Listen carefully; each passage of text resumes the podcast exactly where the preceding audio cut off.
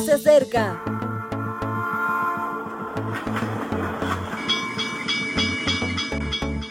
Partimos ya.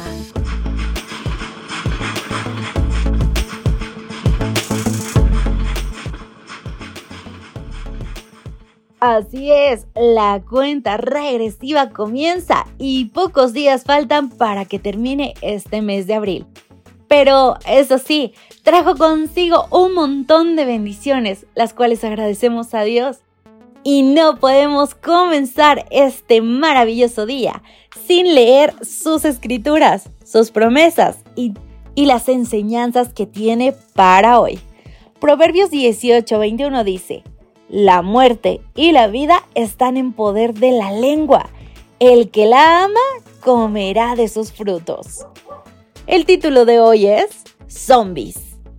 Y el tema, sabiduría, la palabra justa.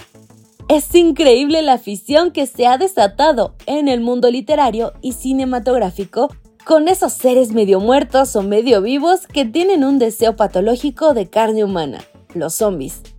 Películas, series, libros, cómics están inundados de estos personajes de ficción. ¿Personajes de ficción?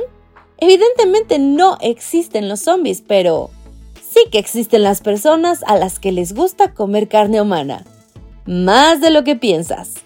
Aviso, el texto que vas a escuchar a continuación puede herir tu sensibilidad. La escritora Elena G. White presenta una cita que es tan clara como contundente los que se alimentan con lo que es el pan de vida, es decir, la palabra del Dios viviente, y se deleitan ellos mismos con la médula y la grosura de las extraordinarias promesas de Dios, no pronunciarán discursos difamatorios, que son verdadero canibalismo. Mediante Jesucristo, el alma está en comunión con los ángeles del cielo y no puede tener deseos de gozarse en la charla tonta sentarse a la mesa con los difamadores, es decir, con otros caníbales.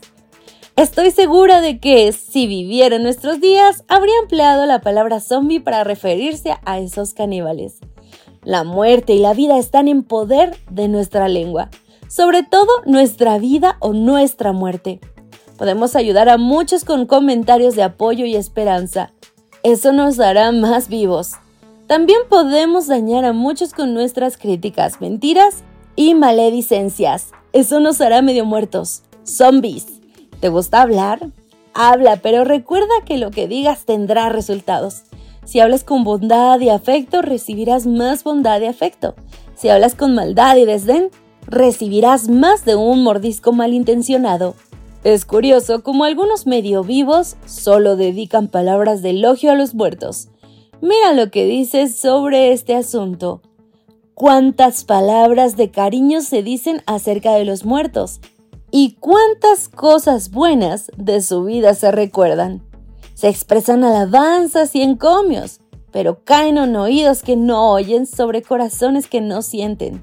Si esas palabras se hubiesen dicho cuando el espíritu cansado las necesitaba, cuando el oído podía oírlas y el corazón sentirlas, qué cuadro agradable habría quedado en la memoria. Seamos serviciales, agradecidos, pacientes y tolerantes en nuestro trato de unos con otros.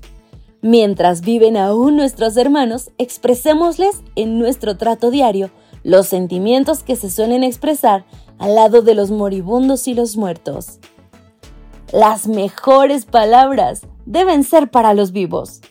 Este no es un asunto insignificante que tus palabras vivifiquen.